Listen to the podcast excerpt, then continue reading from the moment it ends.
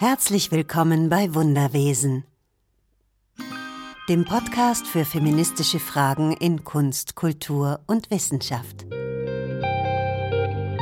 dann ist man halt aber 50 Jahre später immer noch irgendwie am gleichen Punkt, dass von den Regieabsolventinnen irgendwie nur, weiß ich nicht, 5 oder 10 Prozent dann äh, Filme machen im Vergleich zu 80, 90 Prozent, die irgendwelche männlichen Regisseure machen, obwohl es quasi im Studium fast 50-50 ist. Also ich finde, wenn man da so, ja, drauf hofft, dass sich das Bewusstsein schon verändert, dann kann man, glaube ich, lange hoffen.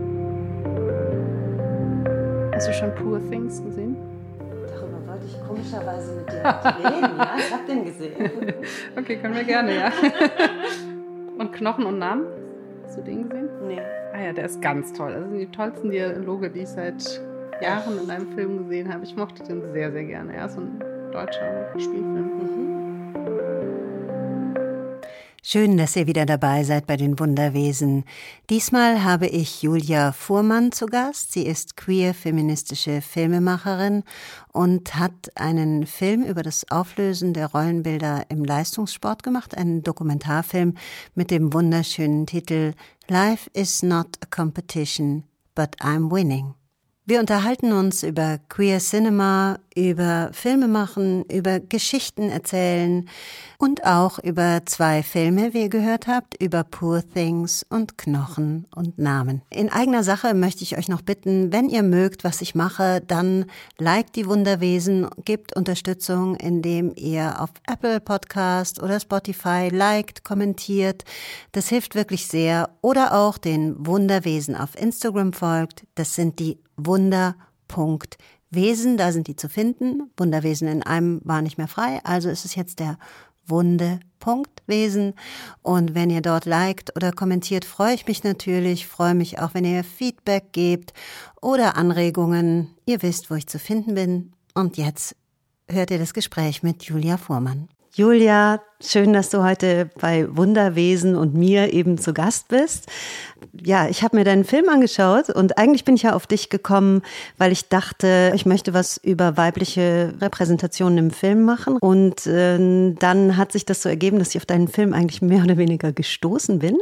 Den habe ich mir jetzt schon zweimal angeschaut. Ja, erzähl doch mal ein bisschen was über dich. Ja, danke erstmal für die Einladung. Äh, Freue mich hier zu sein. Genau, ich heiße Julia Fuhrmann, bin Filmemacherin, habe gerade mit äh, besagtem Film, den du geguckt hast, der heißt Life is not a competition, but I'm winning und mit dem habe ich gerade mein Studium an der Filmhochschule hier abgeschlossen.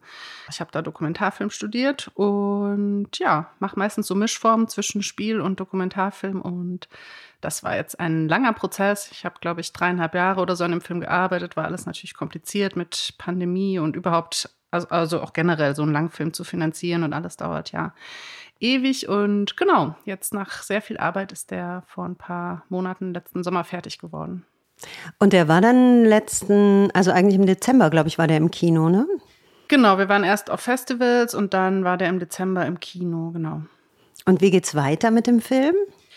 Wir sind immer noch so ein bisschen auf Festivalreise. Ähm, ich fahre immer noch so zu einzelnen Festivals, die uns einladen.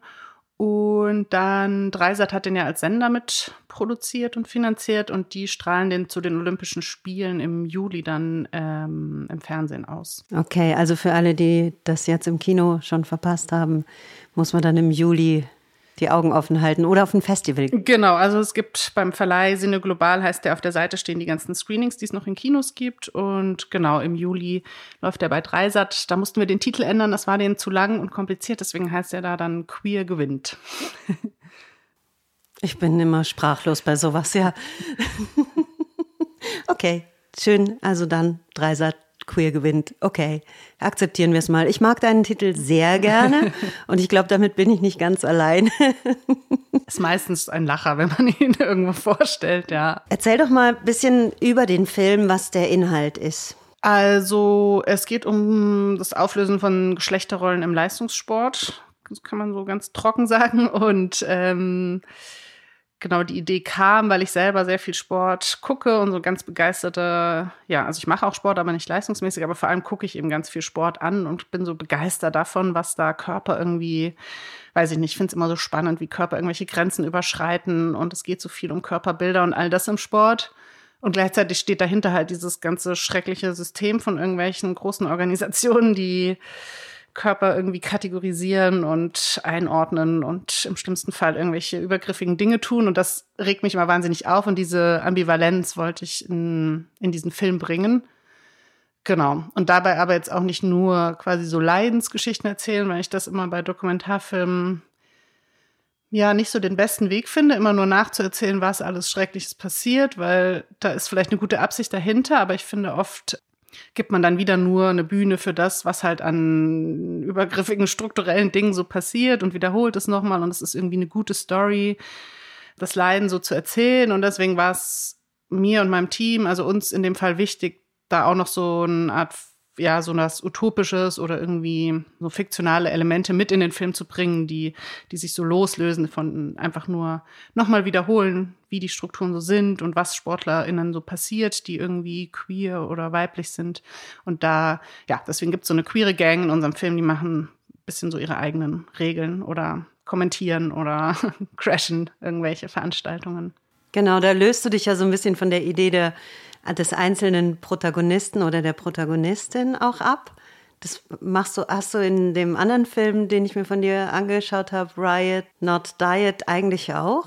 Genau, ich mag eigentlich gern so Gruppen irgendwie, die, ja, weiß auch nicht, finde, da ich mich oft mit queeren Personen beschäftige und die oft halt irgendwelche übergriffigen, verletzenden Dinge erleben, finde ich, man ist eh so oft dann auf sich gestellt in diesen ganzen Kämpfen und dann ja, finde ich, glaube ich, so eine Gemeinschaft, die da irgendwie gemeinsam und als Kollektiv, also erstens sich so irgendwie zusammentut im auch Teilen von vielleicht Schmerz oder von Erlebten oder so. Und dann aber auch daraus irgendwie so, ja, weiß nicht, was anderes, wenn man als in Ride Not Die, diesem Kurzfilm, den du erwähnt hast, geht es ja um dicke Personen, dicke queere Personen und wenn die einzelnen U-Bahn fahren, werden die halt ganz oft irgendwie beschimpft und ähm, weiß ich nicht, ähm, irgendwelche komischen Kommentare gemacht, wenn du als Gruppe mit zehn dicken Personen, die irgendwelche fancy Klamotten anhaben und im Filmteam durch die U-Bahn gehst, ist es natürlich ein anderer Vibe irgendwie so und immer noch auch stressig und ich hatte auch Angst, dass vielleicht irgendwas passiert, aber es war trotzdem irgendwie so ein besseres Gefühl als, ja, wie so eine Gang da. Radau zu machen. Ja, das stimmt, weil wenn man sich die Gang so anschaut, die ist ja auch wirklich farbenprächtig und irgendwie auffällig, diese Gang. Genau. Ich, ich verstehe. Ja, wenn schon, denn schon. Ja, absolut. Mir hat es sehr gut gefallen, dass diese, diese Gruppen auch eine Form von, von Ermächtigung dann wieder haben. Wie du ja auch sagst, dass, dass dir dieses Leiden zu zeigen eigentlich gar nicht so wichtig ist, sondern was du trotzdem tust. Ja, genau. Ich finde, man muss es natürlich irgendwie schon auch benennen, was irgendwie passiert äh, und dann nicht darin verharren, sondern irgendwie auch noch ja in der Gemeinschaft irgendwie auch schöne Momente finden oder weiß ich nicht, stärkende Momente oder widerständige Aspekte oder so Sachen hinzufügen. Mhm. Jetzt in deinem Abschlussfilm eben feiern die ja sozusagen diese, diese Heldinnen der vergangenen Zeit eigentlich nach, ne? Oder ehren die, die Gen nicht geehrt wurden. Ja, genau. Das war so ein, der Versuch. Wir haben ganz viel recherchiert in so Archivaufnahmen von früheren Sportveranstaltungen, die wir finden konnten und haben gesucht, wo haben irgendwelche SportlerInnen nicht so in dieses binäre Geschlechtersystem gepasst oder wo wurden Frauen speziell diskriminiert. Und Genau, es war sehr, eine sehr lange, komplizierte Suche. Viel Material gab es auch gar nicht digitalisiert. Das mussten wir dann nochmal digitalisieren lassen und auch kostenmäßig Katastrophe. Also so Sportarchivmaterial ist das Schlimmste, was man sich vorstellen kann. Wir haben so viel Geld dem Olympischen Komitee in den Rachen geworfen, ähm, die für eine Minute, weiß ich nicht, 10.000 Dollar verlangen, egal ob das jetzt ein Studiefilm ist oder nicht. Genau, jedenfalls haben wir viel in Archiven gesucht und dann, genau, wollten wir aber nicht das einfach nur so nacherzählen, was wir da für Geschichten entdeckt haben, sondern ja, wollten die Zeitebenen so ein bisschen vermischen in dem Film und wollten vielleicht auch SportlerInnen aus der Geschichte, die irgendwie ja wieder so auf sich gestellt waren und allein waren und irgendwie mit ihrem unangepassten Körper, Geschlechterbild ganz ja irgendwie auf eine Art für uns so verloren wirkten, den wollten wir dann was an die Seite stellen. Deswegen reist unsere queere Gang so ein bisschen in die Vergangenheit und wir haben die so reinmontiert in alte Aufnahmen, damit die ja so beistehen können den Personen. Ja, das ist sehr schön. Es hat manchmal so einen Raumschiff Orion-Vibe irgendwie. ja, hat auch Spaß gemacht. Was mich ja beeindruckt hat, auch gleich am Anfang habt ihr ja, also da relativ schnell kommt die Geschichte von Lina Radke, die als erste Frau überhaupt zu Olympischen Spielen, also einen 800 Meter Lauf gewonnen hat und dann ja, ich weiß nicht, ob man die Katze jetzt schon so aus dem Sack lassen sollte oder nicht. Doch, darf ich. ich will ja hier nicht spoilern. Mm. Und dann nicht geehrt wurde, weil eben eine Läuferin zusammengebrochen ist hinter der Ziellinie, was ja offensichtlich sehr oft passiert. Ja, ist eigentlich Standard bei 800 Metern, weil das so eine krasse Disziplin ist, wo man eigentlich nicht quasi langsamer werden darf, sondern man muss so fast die ganze Zeit so schnell es geht laufen. Das ist jetzt noch nicht Lang Langstrecke, wo man seine Kräfte so einteilt. Deswegen sind bei 800 Meter Läufen eigentlich alle egal jetzt ob Männer oder Frauen, immer komplett erschöpft und schmeißen sich oft so direkt hin. Aber da war es dann eher für die Veranstaltenden so eine Bestätigung, dass Frauenkörper irgendwie zu schwach für diese Disziplin sind. Und dann haben die es mal wieder für 32 Jahre verboten, an dem Tag, an dem es eigentlich erst eingeführt wurde. Und in diesem ganzen Trubel ist dann auch die Ehrung für, genau, besagte Lina Radke untergegangen, die dann ja. nie geehrt wurde. Dabei war es die erste Goldmedaille überhaupt für Deutschland in, in der Leichtathletik bei Olympischen Spielen. Das ist schon auch krass. Und also ich meine, eben, das Anderssein beginnt schon, wenn du weiblich geboren bist. Ja. Eigentlich. Genau, der Film startet ein bisschen so mit eher, ja, Richtung jetzt noch nicht so das Binäre irgendwie in Frage stellen, sondern okay, was ist irgendwie Frauen in der Geschichte passiert und dann später wird so ein bisschen, öffnet sich das noch so bezüglich Queerness und ähm, das jetzt nicht nur in Männer und Frauen einzuteilen. Aber genau, am Anfang, klar. Also das war einfach nur die Kategorie Frauen. Da gab es, glaube ich, vorher schon so die, es war ein bisschen so eine selbstbestätigende Prophezeiung, glaube ich, der Veranstalter. Sie haben eh schon gedacht, Frauen schaffen das wahrscheinlich nicht. Und dann ist eine gestürzt und dann war das natürlich gleich eine ähm, willkommene Bestätigung. Genau, und dann äh, hast du ja auch die Stella Walsh noch, die auch eine sehr erfolgreiche Läuferin war und wo sich dann ja eigentlich erst, nachdem sie gestorben ist, rausgestellt hat, hm, dass sie wahrscheinlich Inter war, ne? Genau, die wurde bei einem Raubüberfall erschossen mit irgendwie Mitte 60. Und dann bei der Obduktion hat man rausgefunden, dass sie keine Gebärmutter hatte. Und das ist natürlich eigentlich auch nichts, was an die Öffentlichkeit gehört, aber ist irgendwie an die Öffentlichkeit geraten. Und dann, ja, waren die Leute, glaube ich, auch hauptsächlich verwirrt, was man jetzt machen soll mit ihren ganzen, die war sehr erfolgreich, hat ganz viele Medaillen gewonnen und klar ist natürlich auch ein bisschen die Frage, wie geht man damit um, aber ähm, dann so alles abzuerkennen und jemanden gar nicht mehr auftauchen zu lassen in so Geschichtsbüchern, obwohl es eine der erfolgreichsten Athletinnen war, die es jemals gab, finde ich schon auch eine harte Konsequenz aus dieser ja. Sache. Ja, es wird ein bisschen totgeschwiegen, glaube ich. Ja, genau. Und es passiert relativ häufig, dass es Frauen gibt, die ohne Gebärmutter zur Welt kommen, oder?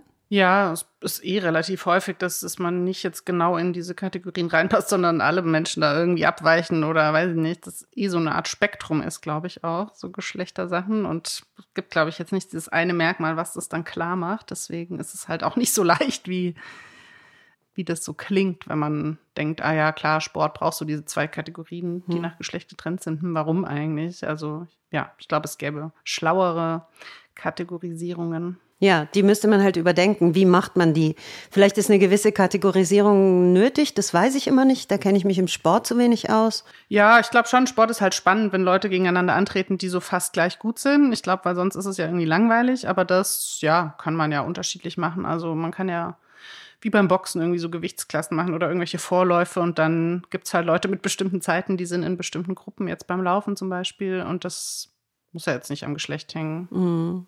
Was hat dich am meisten in der Recherche so erstaunt oder überrascht? Mhm.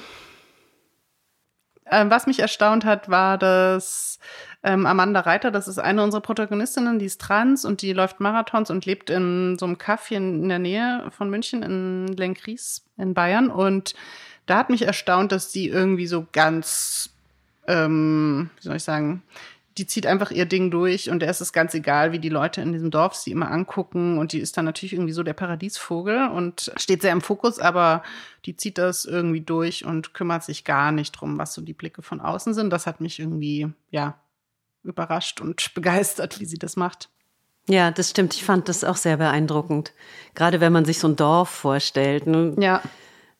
und dann ja auch, wie diese Trainerin dann mit dir trainiert. Das ist ja, total schön. Die Efi, die liebe ich auch. Ja, die ist irgendwie so eine, so eine, weiß nicht, so eine Marke, die hakt halt stundenlang am Rand der Laufbahn das Unkraut weg und macht so vor sich hin. Da haben wir noch ganz schöne Tonaufnahmen, weil sie auch so eine Funkstrecke hatte und immer so mit sich selbst gesprochen hat. Ja, ist so eine, ja, die macht schon ewig da irgendwelche Sporttrainings und zieht so ihr Ding durch. Es war, ja, irgendwie skurril, aber auch schön mit ihr. Sie meinte, jetzt zieht da so langsam ähm, Volleyball, Beachvolleyball ist irgendwie so viel attraktiver jetzt für viele kleine Sportvereine und sie macht halt so ganz ähm, normales Leichtathletiktraining noch. Und da jetzt aber Beachvolleyball so attraktiv ist, werden da überall so Plätze hingebaut ähm, bei ihr neben dem Sportplatz. Und die Beachvolleyballer haben ihre ganzen Trainingsgeräte einfach weggeschmissen, weil sie dachten, das ist Müll. Dabei waren das ihre aus den 70er Jahren mühsam aufbewahrten Trainingsgegenstände für die ganzen Kinder. Ja, das fand ich ein bisschen tragisch, diese Geschichte, aber auch ein bisschen lustig. So, so ist irgendwie die Efi. Die hat halt diese antiken Sportgegenstände und macht irgendwie Schwunggymnastik mit den Kindern seit 30 ja. Jahren. Ist doch sehr nachhaltig eigentlich, oder? Finde ich auch, ja, durchaus. Du, du stellst ja am Anfang deines Films die Frage, was ist mit denen, die nicht an den Wettkämpfen teilnehmen dürfen? Und das ist ja auch so das Thema, ne? wer da ausgegrenzt wird. Hat ja auch mit Hierarchien und Macht zu tun, wahrscheinlich. Ne? Klar, ich glaube, viele Geschichten kriegt man auch gar nicht mit, weil Leute dann halt gar nicht teilnehmen oder mh, mm, weiß ich nicht. Mir hat neulich eine Transperson erzählt, sie kommt gar nicht auf die Idee, in die Sauna zu gehen, weil sie das so stressig fände. Und ähm, also ist quasi von vornherein schon so, dass sie so Orte meidet und genauso, ja, glaube ich, werden andere Räume oder Kontexte oder jetzt in dem Fall eben Sport oder so auch ganz viel gemieden von Leuten, die vielleicht nicht so ins Konzept passen oder so. Und das sind ja dann alles Geschichten, die neben den wenigen, die wir irgendwie hören oder erzählen oder so in den Medien passieren, die, die gar nicht äh, stattfinden quasi oder gar nicht sich ereignen erst. Mhm. Ja, und der Sport und besonders der Leistungssport, das ist natürlich auch so ein bisschen so Hochglanz, also so sehr, alles sehr auf Leistung getrimmt. Und die Körperbilder sind ja auch sehr extrem. Ich meine, teilweise vielleicht liegt es auch in der Funktionalität, also dass, dass, dass du halt Sport dann nur machen kannst, wenn dein Körper gut funktioniert und wirklich auf so einem Hochleistungslevel irgendwie funktioniert.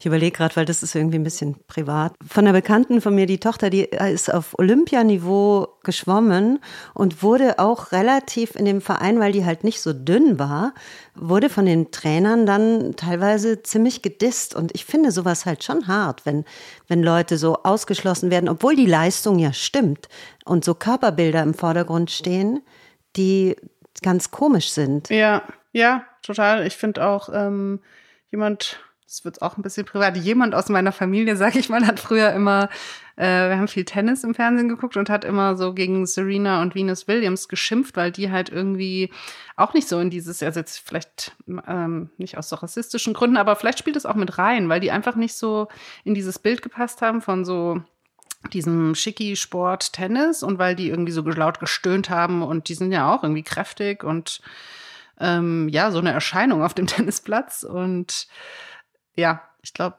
wenn man so, das, da kommen halt oft ganz viele verschiedene Gründe zusammen und wenn man da so nicht reinpasst, dann passiert es das schnell, dass, dass Leute, die eigentlich vielleicht auch gar nicht so wahnsinnig diskriminierend sonst sind, aber so, ja, dass da schnell irgendwie man so aneckt an so Körpervorstellungen, die dann doch sehr vorherrschen bei, bei den meisten. Ich glaube, wir sind halt auch alle so sozialisiert und wir müssen, also ich muss mich da auch immer wieder an ja. meine eigene Nase fassen. Und Total. Ich habe das auch gemerkt mhm. bei diesem Kurzfilm ähm, Riot Not Diet. Es hat, nachdem ich mich irgendwie eineinhalb Jahre so viel mit Bildern dicker Körper beschäftigt hat, war es irgendwann so ganz normal und ist mir gar nicht mehr aufgefallen. Also tatsächlich so, ob jetzt jemand irgendwie dicker ist oder nicht. Es hat auch ganz viel mit Gewöhnung zu tun, was man halt so für Bilder die ganze Zeit sieht. Und wenn man sehr lange zu so einem Thema recherchiert, irgendwann weiß ich nicht, verändert sich was, glaube ich, in der Wahrnehmung.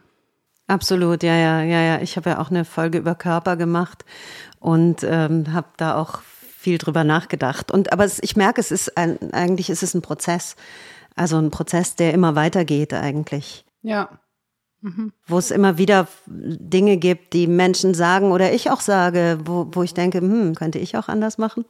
Ja, habe ich vor ein paar Tagen gedacht bei so einer Fußballerin, die ich sehr mag, die hat jetzt gewechselt von, ich gucke sehr viel Frauenfußball und die hat gewechselt von, von FC Bayern Frauen nach Italien zu einem Verein.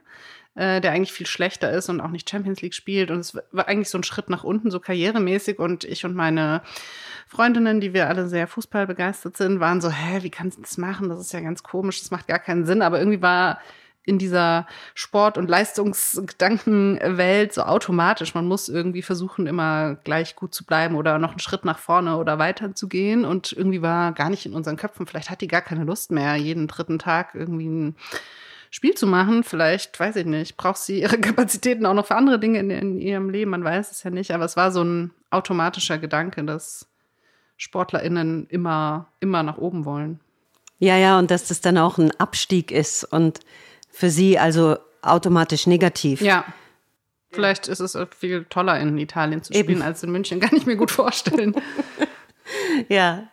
Eine Person in deinem Film beschreibt ja auch, dass sie als weiblich gelesene Person äh, und Sportlerin immer damit konfrontiert wurde, dass ihre Weiblichkeit besonders hervorgehoben wurde oder sie auch aufgefordert wurde, sich besonders weiblich zu kleiden, zu geben, zu schminken. Ja, ja, genau, das stimmt. Das ist eine aus dieser queeren Gang, die ähm, ist eigentlich Fußballerin und hat so 30 Jahre profimäßig Fußball gespielt und die erzählt so kurz im Film, die war in Brasilien in der Frauenliga, weil das so die beste Frauenfußballliga war. Und da war der Druck enorm, dass die irgendwie ganz, also die hatten richtig so Make-up-Leute und StylistInnen vor den Spielen, die sie, sie hat mir Bilder gezeigt, die sieht jetzt irgendwie so, weiß ich auch nicht, so, ja, ungestylt und irgendwie so auch ein bisschen zwischen den Geschlechtern mäßig aus. Und da, also das sieht aus wie so ein Supermodel. Die mussten sich einfach verdammt, äh, ja, klassisch weiblich herrichten vor den Spielen, weil die Veranstalter dachten, dass es halt mehr Publikum bringt. Ja, absurd. Und die, Caitlin heißt sie, die hat auch ähm, noch eine spannende, das haben wir jetzt im Film nicht mehr untergebracht, aber auch noch eine spannende Geschichte erzählt, dass nämlich dieser Verein, wo sie in Brasilien gespielt hat, hat äh, für die Männer, ähm, für die Männerabteilung des Vereins haben die Neymar, diesen Superstar, gekauft damals, als sie dort war. Und deswegen, weil dieser Superstar dann bei den Männern war, haben die Männer natürlich irgendwie die allerbesten Trainingszeiten bekommen, was morgens und abends war, weil das war ungefähr die heißeste Stadt, die man sich vorstellen kann, direkt am Äquator. Also da ist es so 45 Grad oder so. Und dann waren für die Frauen halt leider nur noch die Mittagszeiten übrig, wo es eben besagte 45 Grad hatte. Und sie hat irgendwann eine falsche Sonnencreme benutzt, die dann später auf dem Index gelandet ist und hat deswegen, sie wusste nicht, was das war, plötzlich gedacht, ihr Gesicht ist irgendwie verbrannt und es war aber erst nicht ersichtlich. Naja, egal. Sie hat dann irgendwie ihre Karriere beendet, weil das monatelang zu irgendwelchen unklaren Beschwerden geführt hat und dann das rauskam, dann wie so von innen in, aus der Haut wie so Narben kamen überall und das waren dann irgendwie Verbrennungen dritten Grades unter der Haut, die durch diese dumme Sonnencreme, durch diese blöde Trainingszeit entstanden sind und ja, niemand wusste, was das ist und sie war monatelang raus und war eh schon ein bisschen älter, aber hat dann ihre Karriere beendet und macht jetzt ganz viel so Körpertherapie-Sachen, Tanzsachen und beschäftigt sich eher mit so, ja, Heilungsaspekten und Langsamkeit und nicht mehr so viel Leistungssport. Aber ich fand es spannend, wie diese Strukturen dahinter so, so ein Leben beeinflussen. Und dann natürlich auch, die Männer kriegen die besten Zeiten, die Frauen kriegen die danach. Also das ist ja diese klare Hierarchisierung, die ja, die ja unsere Gesellschaft irgendwie durchzieht. Du beschreibst dich ja als Queer Feminist Filmmaker. Äh, Queer Feminist Filmmaker funktioniert auf Englisch halt immer so viel besser. Erzähl mir doch ein bisschen besonders über diesen queeren Blick auf Film. Ja, ich bin gerade dabei, meine Website auch mal auf Deutsch zu übersetzen und auch schon am überlegen, wie ich das alles mit den Wörtern so mache. Im Englischen, genau, ist auf jeden Fall leichter und irgendwie auch geschlechtsneutraler. Naja, wie auch immer. Ja, ich habe mich viel so mit Queer Cinema und der Geschichte von queerem Kino beschäftigt und ja, zum Beispiel auch viel mit Dramaturgien, die im queeren Kino ganz oft, also queeres Kino jetzt mal nicht verstanden als irgendwie, man hat so die gleichen Geschichten wie in so klassischem Erzählkino und nur irgendwelche homosexuellen Figuren. Das, das verstehe ich nicht darunter, sondern ich finde immer, queeres Kino muss auch in der Form irgendwie Identitäten, Erzählformen, Bilder, Blicke, Körper, alles irgendwie auf eine andere Art darstellen. Und in diesem Queer Cinema, wie ich das verstehe oder wie das auch in der Geschichte ähm, oft betrachtet wird, finde ich in den Dramaturgien oft so spannend, dass die eben nicht, okay, es gibt irgendwie, weiß ich nicht, ein Coming Out, eine Beziehung, an der man irgendwie rummanövriert und dann irgendwie so ein Weiterkommen und irgendwie so eine gefundene Identität am Ende, die dann irgendwie fix ist oder so klare Konflikte und dann so ein Weiterschreiten, sondern die Dramaturgien sind irgendwie oft ja, so kreisende, suchende Bewegungen. Man versucht was aufzubrechen, man sucht irgendwie neue Identitäten, weiß nicht, es gibt so verschiedene Gefüge zwischen Personen, die jetzt auch nicht so in so klaren Zweierbeziehungen oft zu fassen sind. Und ja, das finde ich irgendwie spannend, dass so sowohl in Beziehungen von Menschen zueinander, als auch in Identitäten von Figuren, ähm, als auch dann eben in der Dramaturgie der Filme alles so loser, verwobener, offener oft erzählt wird. Das klang jetzt ein bisschen abstrakt, aber das finde ich so dramaturgisch interessant an mhm. queerem Kino. Ja, weil es halt dann weniger, das eine ist eher so linear, so genau. auf diese Heldenreise komme ich mhm. jetzt doch mal kurz drauf. Also so die Idee einer, einer, eines Helden ja meistens. Also da kann man getrost die männliche Form verwenden, weil ja. das ja auch tatsächlich leider so ist.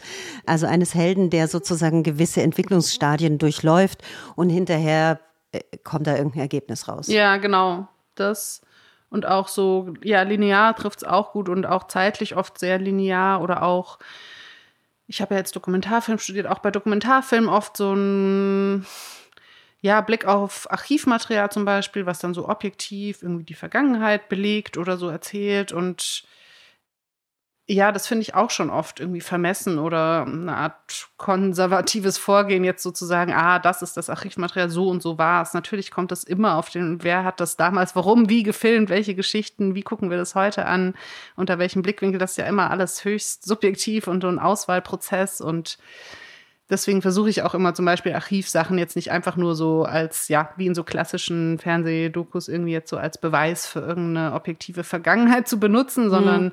ja, irgendwie einzuordnen oder irgendwie klar zu machen, dass es auf den Blick ankommt oder Deswegen jetzt in meinem aktuellen Film gibt es da immer wieder so Kommentare von jetzt über das Material oder dieses Vermischen von Zeitebenen, um das nicht so als abgeschlossene, klare Vergangenheit zu behaupten, die es so, glaube ich, nie gibt. Ja, weil das Material wird ja immer interpretiert, wie du richtig gesagt hast. Da ist ja immer jemand, der auf da drauf schaut und das auswählt. Und ich finde ebenso interessant, ich habe auch sehr lange geglaubt, es ist halt die Wahrheit oder objektiv. Und das ist einfach nicht wahr. Selbst wenn du auf historische Ereignisse schaust, was uns ja immer so als das war damals so und da ist das und das passiert, gibt es ja so viele Interpretationen davon. Wir verfügen ja überhaupt nicht über diese, diese Wahrheit oder diese Deutungshoheit auch. Ja, genau. Auch den Kontext muss man. Ich wurde jetzt viel zu Leni Riefenstahl befragt, weil die ja diesen bekannten Olympiafilm gemacht hat, der mit diesen ganzen Nazi-Mitteln finanziert war und natürlich auch in dieser Ideologie überhaupt erzählt werden sollte. Und oft werde ich so gefragt, aber ja, natürlich war das jetzt alles nicht so toll, aber schon ein guter Film, oder? Und ich finde immer, das kann man überhaupt nicht so losgelöst betrachten. Da steckten Massen an Geldern von diesem ganzen System drin und das aus irgendwie auf Ausbeutung und äh, Menschenfeindlichkeit und äh, sowas beruhte. Also ja, wenn man irgendwelche Milliarden irgendwo reinstopft, wird es natürlich irgendwie technisch versiert, aber so diesen ganzen Kontext kann man, also ich kann die Frage so gar nicht beantworten. So, ja, schlechter Kontext, aber guter Film, finde ich, funktioniert so gar nicht, weil naja. für mich gibt es es nicht losgelöst von dem, in, in was das eingebunden war. Ja, und ist ja auch erstens so eine klare Bewertung und auch so eine klare, es gibt einfach gut oder schlecht. Ne? Ja, das auch. Oh, ja, ja. darüber kann ich mich auch viel aufregen, so Filmkanon und oder so. So, äh, ich habe auch mal eine Zeit lang viel für Pro-Quote Film ähm, gemacht und dann immer diese Diskussion. Naja, Qualität setzt sich schon durch und man kann jetzt ja nicht nur irgendwelche Frauen pushen, obwohl sie eigentlich nichts können oder so und ich finde das ein Quatschargument, weil Qualität ist auch ja ein super subjektiver Begriff und man kann gar nicht sagen, die Qualität setzt sich durch. Was soll das sein? Es setzen sich halt dann irgendwie im Zweifel die dominantesten, am besten vernetztesten Typen durch, denen man halt zutraut, irgendwelche großen Budgets zu verwalten. Aber das kann man ja nicht als Qualität bezeichnen. Ja, das ist völlig richtig und ich finde es total wichtig, das zu betonen, weil das heißt ja eben, das ist immer so eine Idee der, der, der Person, die sich so selbst verwirklichen kann. Ne? Ja, und dann manchmal fallen auch irgendwelche Frauen sich gegenseitig in den Rücken, weil dann haben es halt zwei an die Spitze geschafft und sagen dann wegen all dieser Kämpfe vielleicht und irgendwie auch verständlich auf eine Art, sagen dann so, ja, man schafft es dann schon, wenn man irgendwie sich nur anstrengt, aber das ist halt Quatsch, weil viele schaffen es auch nicht und das liegt jetzt nicht unbedingt am Talent. Richtig, genau. Deswegen Pro-Quote Film, da möchte ich auch gern noch mal was drüber machen. Ich, ich taste mich so langsam ran. Ich habe mich ja erstmal mit den wissenschaftlicheren Themen beschäftigt und jetzt komme ich so langsam in meinen Arbeitsbereich. Ja. Traue ich mich dann irgendwann ran. Es gab auch schon in den 70ern diese Filmarbeiterinnen, hießen sie, glaube ich. Die haben sich halt auch dafür eingesetzt, dass mehr Frauen irgendwie präsent sind in der Filmindustrie und Die haben auch, ich glaube, die waren gegen eine Quote oder haben das nicht so betont, sondern haben halt immer gehofft, so es setzt sich schon durch und man muss einfach nur das Bewusstsein langsam in der Branche verändern.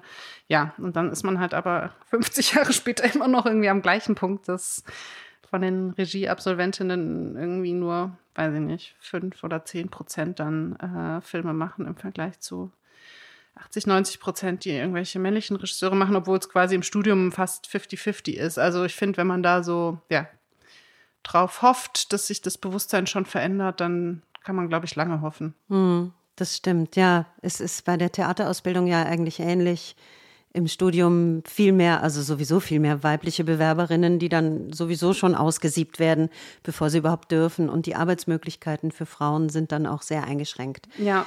Wegen eben dieser Heldengeschichte, die ja dann meistens die Männer sind. Und dann lass uns doch nochmal über das so Female Gaze im Gegensatz zum Male Gaze oder du hast das auf deiner Seite eigentlich ganz schön beschrieben, was Frauen da ausgesetzt sind.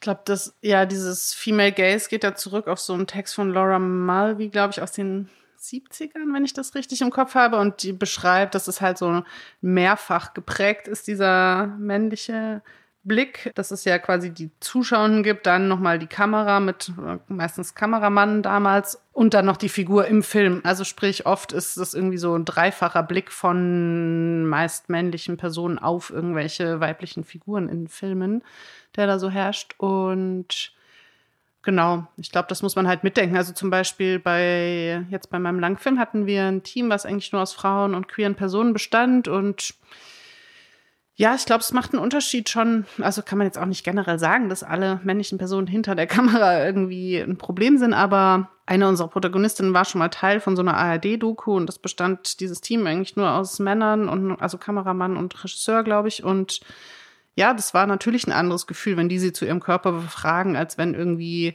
so eine queere Gruppe, die danach noch mit ihr irgendwie in so, in so Bars in Berlin, die irgendwie Queer-Abende veranstalten, rumhängt. Das ist natürlich irgendwie insgesamt so ein anderer, ähm, ja, oder so ein anderes Grundgefühl und auch wir haben auch viel mit ihr drüber gesprochen, äh, was zum Beispiel ihr eigener Blick sein würde oder wie sie das erzählen würde oder so ein, so ein Auflösen von wer hat da jetzt die Macht, den Blick zu gestalten oder so finde ich, glaube ich, auch wichtig.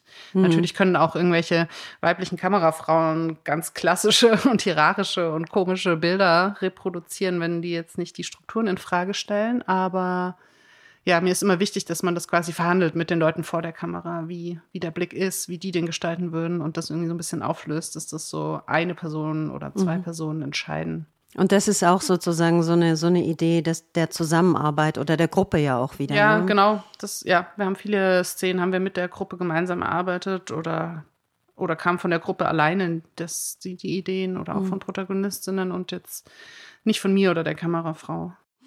Ja, ja, ich bin dem ja auch oft konfrontiert mit dieser Situation, meistens männliche Regie. Ähm, meistens, inzwischen habe ich relativ viel mit Frauen gearbeitet, eigentlich in der letzten Zeit. Und ähm, ja, da gibt es natürlich auch, das kann man nicht so einteilen, eben auch das ist nicht binär. Ähm, aber es ist natürlich schon, es macht natürlich schon einen Unterschied. Und was du sagst, wenn du dann auch noch in, äh, in Rollenmustern gefangen bist, weißt du, vor der Kamera als darstellende Person und dann noch diese Hierarchien sowieso außenrum hast. Also das ist natürlich schon was, finde ich, worüber es sich lohnt nachzudenken. Ja. Und wo sich auch lohnt, das zu verändern. Wollen wir uns jetzt mal über Poor Things unterhalten? Können wir gerne Eigentlich machen. Eigentlich würde das ja ganz gut passen, vielleicht. Vielleicht auch nicht. Mal schauen. Ja, ich habe den vor ein paar Tagen gesehen. Ich war ja mit meinem Film auch, der hatte auch Weltpremiere in Venedig, genau wie Poor Things, nicht in der gleichen Kategorie, aber der war da sehr präsent und sehr gehypt und ich habe es aber damals nicht geschafft, weil ich selber so viel Pressetermine und Zeug hatte, dass ich keine Zeit hatte, mir den dort anzugucken. Genau, deswegen habe ich ihn jetzt ganz klassisch hier in äh, München im Kino gesehen und hatte so extreme Meinungen darüber gehört von Leuten, die den hassen oder ein Meisterwerk finden von ja, aber Personen, deren Meinung ich eigentlich alle schätze. Also ich konnte gar nicht abschätzen, was mich erwartet oder wie ich das finden würde. Also ich habe nicht so eine extreme Meinung zu dem Film wie viele, aber war öfter versucht rauszugehen, weil ich irgendwie den Eindruck hatte, diese Hauptfigur, die Emma Stone spielt und somit auch ich als Zuschauerin ach, mussten schon irgendwie sehr viel aushalten und ertragen, bis es dann so dieses sich emanzipieren und dieses schöne Racheende gab, ohne jetzt zu viel spoilern zu wollen. Aber ich finde, die Figur war schon sehr, naja, das ist halt irgendwie so eine Frankenstein-Figur, die geschöpft wird und dann erstmal irgendwie kaum Fähigkeiten hat, weil sie wie so ein Baby nur agieren kann. Und ich fand es schon sehr unangenehm, wie die so komplett ausgeliefert irgendwie. Also klar, sie macht dann schnell, dass sie so Sachen auf den Kopf stellt und irgendwie auch so Dinge hinterfragt. Das macht schon alles Spaß, aber ich hatte so, so latent die ganze Zeit so ein Gefühl, oh, die ist irgendwie schon auch sehr ausgeliefert dem, was da so passiert oder was der Regisseur sich so ausgedacht hat oder was so über sie hineinbricht in ihrer irgendwie Naivität. Ähm, ja, klar war das die ganze Zeit so gepaart mit sowas Subversiven und irgendwie macht es auch Spaß und parallel hat es mir auch, hat's mich auch gelangweilt oder genervt. Ich kann es total gut verstehen. Mir hat der Film ja sehr gut gefallen, aber ich verstehe total, was du meinst, weil ich finde, das ist unerträglich. Aber ich habe es eigentlich ein bisschen so gelesen, wie das sind Rollen, in die wir als weiblich geborene Personen auch irgendwie rein. Also es war eher wie so ein Gesellschaftskonstrukt ja, für mich. Klar. Und Deswegen ist es natürlich wirklich unerträglich, wie da umgegangen wird. Aber für mich waren das alles verschiedene, auch die Männer, denen sie begegnet. Natürlich ihr Erschaffer, der ja selber auch eine furchtbare Background-Story hat. Ja, und stimmt. zu denken, was da eigentlich schiefgegangen? Die sind, die sind, waren für mich alle so stellvertretend für Sachen, ist natürlich auch sehr konstruiert. Ich meine, das macht der Latimos ja auch ganz gerne, so Konstrukte. Ne?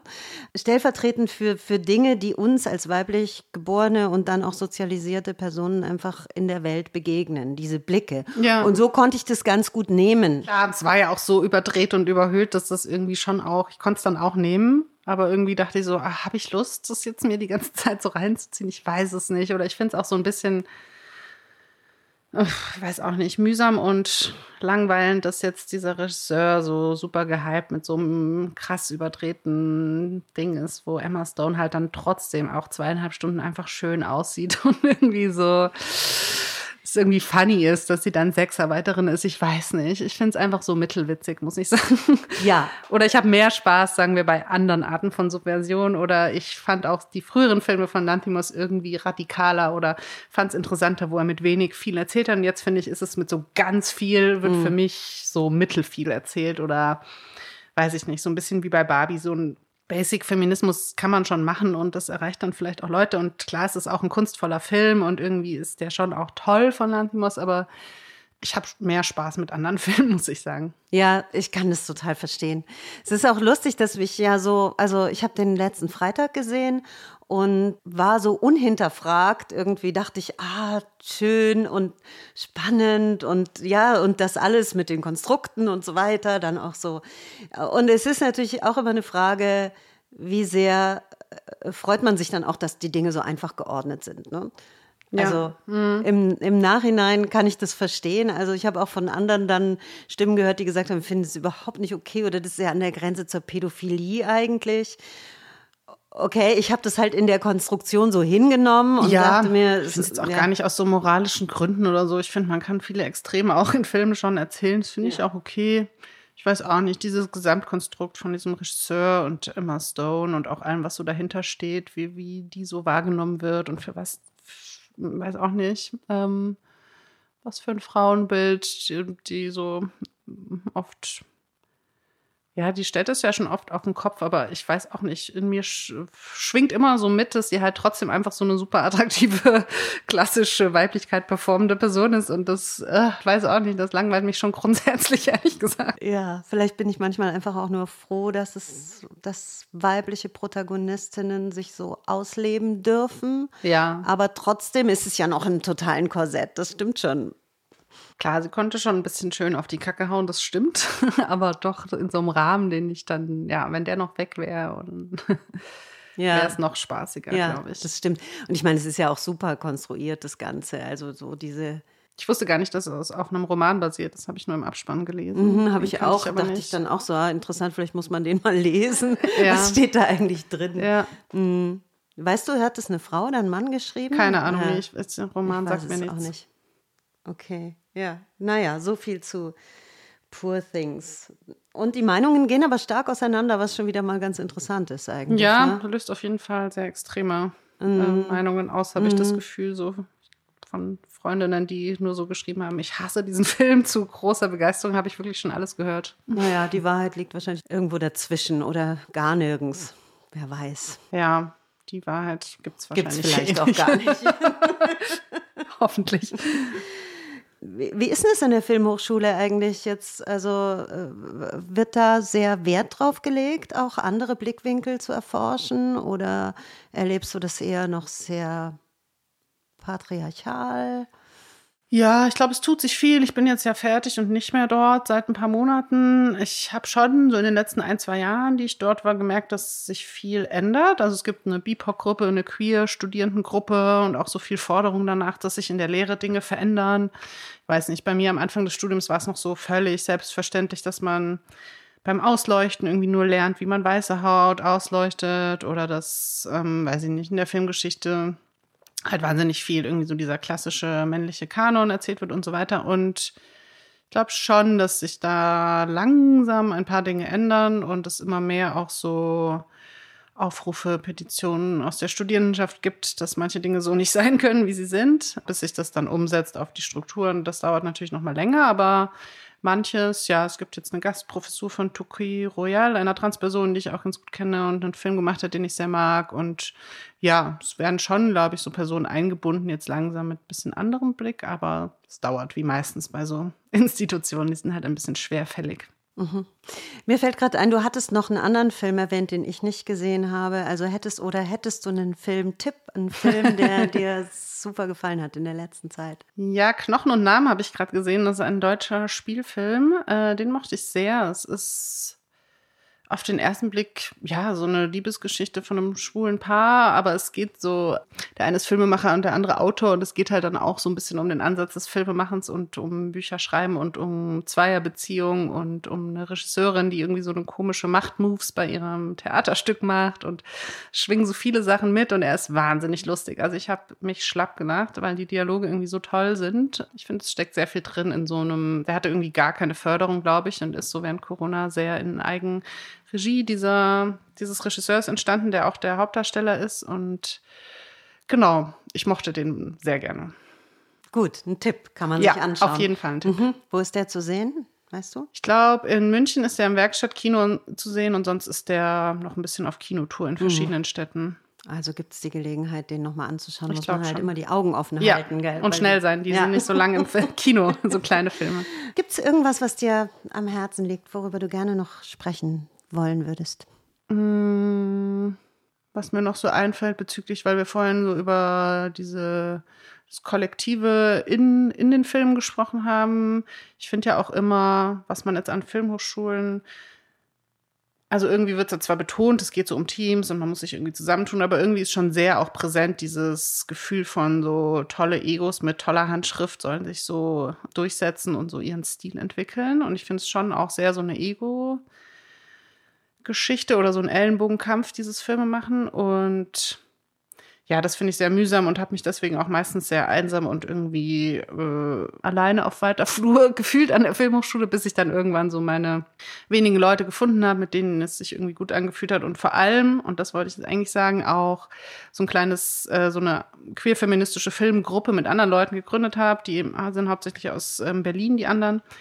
Und das machen wir jetzt schon richtig lange. Ich glaube schon so drei, vier Jahre, dass wir uns sehr regelmäßig, anfangs haben wir uns immer noch live getroffen und jetzt wir ähm, zoomen alle zwei Wochen und machen wirklich sehr regelmäßig so einen Austausch über, was haben wir für Filme gesehen, welche Dramaturgien interessieren uns, was geht uns so zu Queer Cinema durch den Kopf, aber auch so ganz konkret, wie kann man sich irgendwie unterstützen, wie kann man bei irgendeiner Förderung einen Antrag durchkriegen, obwohl die jetzt schon ihren Haken an irgendeinem Diversitätsbox schon dran haben, wie kann man das da irgendwie trotzdem noch gut unterbringen oder verkaufen und ja, so ein Teilen von Wissen, auch so ein solidarisches Miteinander und nicht so ein Gegeneinander. Das finde ich irgendwie sehr angenehm. Ich finde es einen wichtigen Gedanken. Im, Im, Theater ist es ja auch so, man tut sich immer als Gruppe irgendwie für eine gewisse Zeit zusammen. Ja. Und ich habe das immer sehr geschätzt, diese Gruppenenergie ja. auf eine Art. Aber dann bist du doch irgendwie wieder alleine. Also ja. gerade als Schauspielerin bist mhm. du auch immer wieder so einzelkämpferisch unterwegs. Und wir hatten hier in München auch verschiedene verschiedene Projekte, wo wir gesagt haben, lass uns mal als Gruppe zusammenschließen. Ja. Und das hat teilweise auch geklappt in so einer Übungsform, wo man sagt eben, was macht ihr? Und, und das gibt's schon auch, aber und du entwickelst halt schon eine stärkere Kraft, wenn mhm. du irgendwie dich gegenseitig unterstützt. Aber ich erlebe schon noch sehr viel gegeneinander, sehr viel eben die anderen wegdrängen ja. und wenig miteinander. Und das ist ja eigentlich wirklich schade, weil das ist ja auch ein Mechanismus, diese Vereinzelung, wie, wie wir auch wieder ausgenutzt werden können. Ne? Ja, glaube ich auch. Das ist halt dann auch so ein ach, ich weiß nicht, diese Atmosphäre macht mir dann auch einfach gar keinen Spaß, glaube ich. Deswegen so, so einfach kann man es auch sagen. in dieser Gruppe, die ich da habe, wir gehen zum Beispiel immer zusammen durch die Berlinale und schlagen uns dann gegenseitig irgendwelchen Leuten vor, die wir da treffen oder legen so ein gutes Wort füreinander ein. Und das ist irgendwie eher so ein Gefühl, man zieht mit so einer Gang gemeinsam da durch diese ganzen furchtbaren Netzwerkveranstaltungen, die es da so gibt und ja, das ist einfach, auch wenn dann vielleicht mal jemand anders aus der Gruppe was kriegt, was man selber hätte kriegen können, ist irgendwie dieses Grundgefühl so viel angenehmer, da so gemeinschaftlich und irgendwie somit, ja, auch so solidarischer und nicht so mitmachend in diesem Konkurrenzding, dass man da so durch, ähm, durch diese Veranstaltung geht, dass, dass mir das dann auch egal ist, wenn mal irgendwas flöten geht. Ja, ich glaube, das andere ist halt viel mehr wert. Ja, bisschen, was du von der Fußballerin beschrieben hast. Ja. Warum geht die in den Verein? Ja, dann macht man da halt nicht mit. Aber ja, aber vielleicht ist es auch schöner, in, im italienischen Wetter zu leben. Eben. Einfach, was soll's. Ja, und so ist es ja auch eine Entscheidung zu sagen, ich mache in gewissen Arbeitszusammenhängen einfach nicht mit. Ja. Weil mir ist es zu dumm. Ja. Und die, die ich habe, sind mir dann einfach wertvoller. Ja. Ja, ja diesen Gruppengedanken stärken finde ich total gut. Und je mehr es so Kollektive gibt, ist natürlich auch total schön. Ne? Ja. Weil du bist ja immer stärker, wenn du nicht alleine vor dich hin wurstelst. Ja, stärker und ja, einfach auch nicht so einsam. Ja, und es ist ja auch anregend, mit ja, anderen genau. sich auseinanderzusetzen. Ja, ich liebe diesen Austausch, ja. Also vor allem, weil es da so ein, viele gleiche Referenzpunkte gibt und Filme, die wir kennen und mögen und so, ist der Austausch toll. Also ich konnte mich ganz selten mit irgendwelchen anderen Filmstudierenden von der Filmhochschule so richtig gut unterhalten, weil ich kenne diese ganzen Mainstream-Filme nicht, die die interessieren und die kennen aber jetzt auch nicht irgendwelche Queer Cinema-Sachen aus den 70ern, die im Untergrund von New York irgendwie gedreht wurden, aber deswegen schätze ich so den Austausch mit Leuten, die halt so ähnliche Referenzpunkte haben wie ich. Macht auch ein besseres Gefühl dann so, wenn man, ich weiß nicht, ich kenne das nur von Musik. Ich immer dachte, war die Sachen, äh, die kennen die Leute überhaupt nicht, über die ich irgendwie da rede oder die mögen die nicht. Ja. Es ist dann auch so ein bisschen, ja, öd. Ja, total. ja, okay, super. Sonst noch irgendwas, was dir am Herzen liegt? Hm, aktuell fällt mir gerade nichts ein. Tja, dann führt jetzt wohl kein Weg mehr am Präfixspiel vorbei. Diesmal mit einer besonders grandiosen Einleitung meinerseits, die ich euch nicht vorenthalten möchte. Ich sag jetzt so ein Vordingssilbe und du sagst das Erste, was dir darauf einfällt, ja? Wenn ich zum Beispiel sage B, äh, ja, jetzt fällt mir was Blödes ein. Begatten. Aber okay. das kann natürlich passieren. Dass einem was richtig Doofes einfällt. Das kann ich dann rausschneiden, oder? Das Auch machen wir eigentlich ganz schön. Abstimmung. Begatten. Okay, ich sag jetzt, das ist vielleicht auch schön. Ja, ich sage jetzt nur so richtig doofe Sachen. Vielleicht ja, kann, kann auch. Wer weiß. Ich wollte dich vorbereiten. Okay, ich habe das sozusagen so mhm. gemacht. Ich habe gleich mal das Schlimmste vorneweg. Und egal, ob jetzt Verb oder Das ist völlig egal. Auch ein Begeisterung. Geht. Es geht alles. Okay. Es geht alles, was du da hinten dranhängen kannst. Okay. Okay? Ja, los also, geht's. aus. Ausrasten. Ein. Einspielen. Mit. Miteinander. Weg. Wegrennen. Ab. Absagen. An. Anziehen. Ein. Einlauf. Bei. Beischlaf. okay, es nimmt eine komische Wendung. Zurückspulen. Vor. Vorspulen. Hinein. Hinein, hinein. Huh, da fällt mir kein Wort mit ein. Dann nehmen wir ein neues. Ähm, ver, Verriss. zer Zer, zermürben. und hin. Hingeben. Super. Hat sehr viel Spaß gemacht mit dir, das Präfixspiel. Sollte man das vielleicht noch auf ein absurderes Dada-Niveau Ja, heben? das Das, wäre wahrscheinlich schöner. Mhm, ja. Ja. Ja, ja. Ich Aber die, die, die, Vor, die Vorwarnung oder das Beispiel war gut. Es hat so einen Raum aufgemacht, das so ein bisschen. ja, wenn einem halt selber gleich mal das äh, irgendwie was Blödes einfällt, ist immer gut. Ja. Genau, ja. Ich fand, apropos Humor, ich fand deinen Film, der hatte auch Humor. Und das hat mir auch gut gefallen. Ja, interessant, das ist sehr unterschiedlich. Ja, das habe ich eben auch, äh, ich glaube, in dem Im Podcast, den, die fanden, da waren die sich nicht jemand so, einig. Der Titel ist lustig, aber der Film ist ja absolut humorlos. Ja, ist sehr unterschiedlich. Ich finde ihn auch nicht so lustig, wie ich es mir gewünscht hätte. Oder ich würde gern mal was noch leichteres erzählen. Aber ich finde schon auch, dass er ein bisschen Humor hat und es kommt sehr aufs Publikum an. Also ich hatte so Vorführungen, weiß ich nicht, beim bei so queeren Filmfestival zum Beispiel oder auch so Teampremiere, wo halt viele dabei waren, die irgendwie sowas anfangen können mit diesen ganzen Referenzen oder so, gab es ganz viele Lacher. Ähm, ja, und bei so ein bisschen, weiß ich nicht, klassisch älterem Herrenpublikum ist es so mittelwitzig, wie die das meistens finden. Mhm.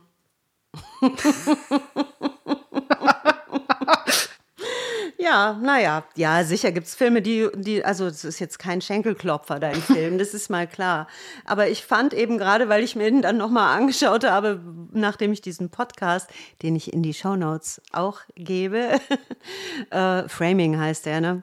Ähm, nachdem ich den gehört habe, habe ich dann nochmal irgendwie gedacht, nee, ist eigentlich eben, ich finde durchaus hat Humor. Und ich eben, mir ist dann auch wieder so aufgefallen, dass ich eigentlich total, habe ich vorhin schon gesagt, diese Gruppen mag, die, die du da inszenierst. Und diese Inszenierung, ich fand dann teilweise auch so, hatte ich so 80er Jahre von, vom, vom Styling her irgendwie so Kraftwerk-Assoziationen und sowas. Dachte beim ersten Mal auch so, es ist ja super formal, aber beim zweiten Mal sehen ging mir das irgendwie gar nicht mehr so, sondern da habe ich das viel mehr irgendwie integrieren können und mochte das auch. Ja.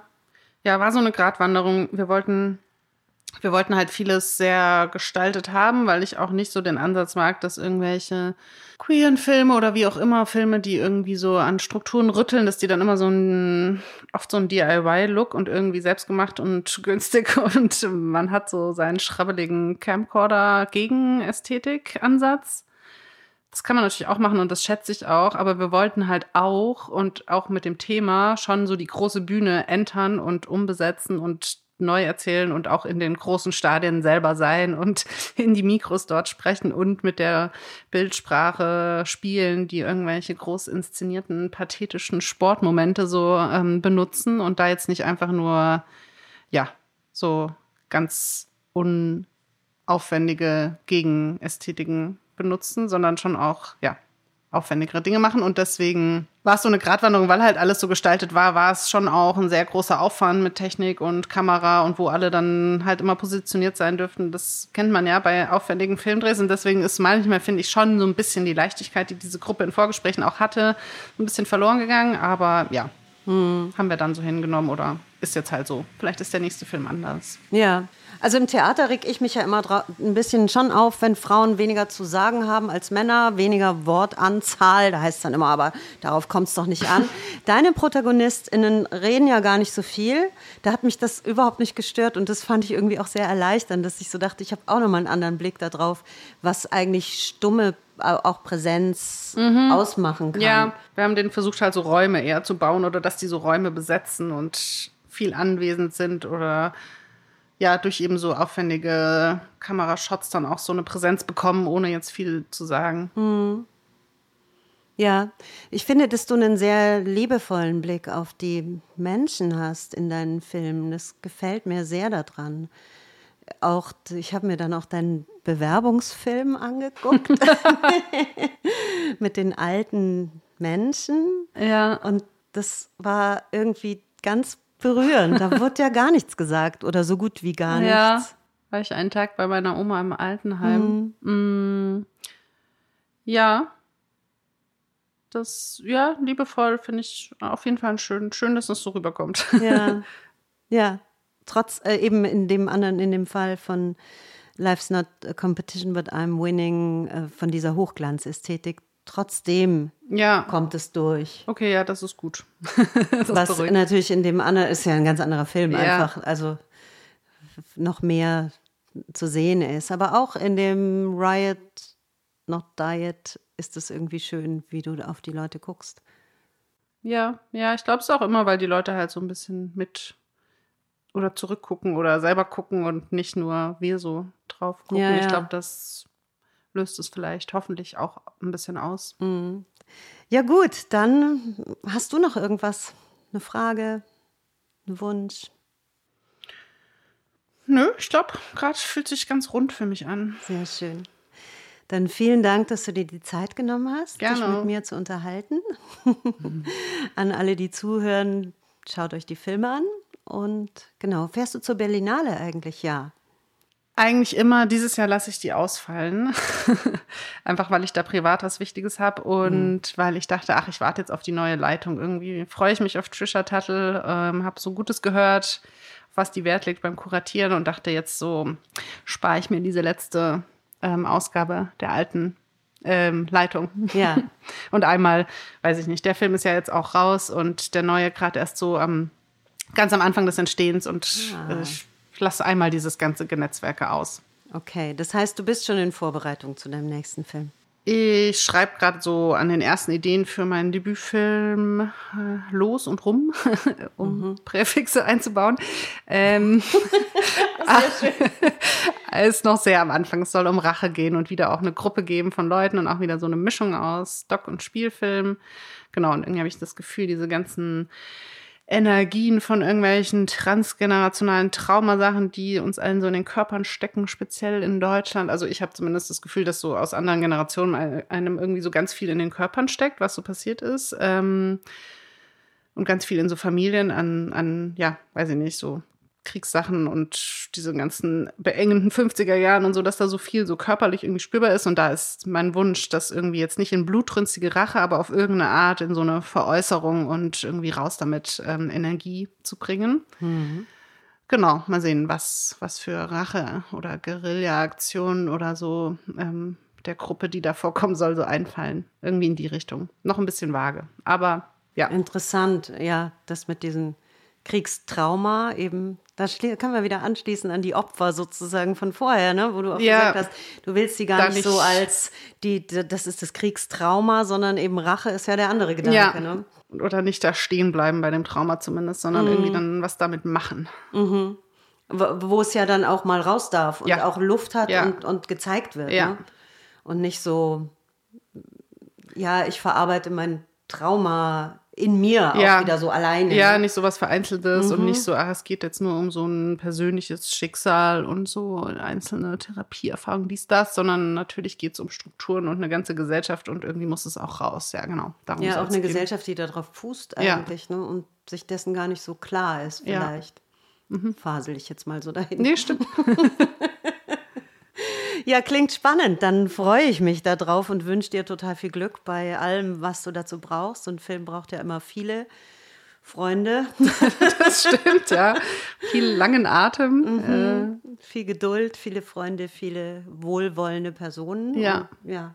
Und viel gute Energie. Ja, danke schön. Das wünsche ich dir und vielen Dank, dass du da warst. Sehr gerne, hat Spaß gemacht hier. Danke dir.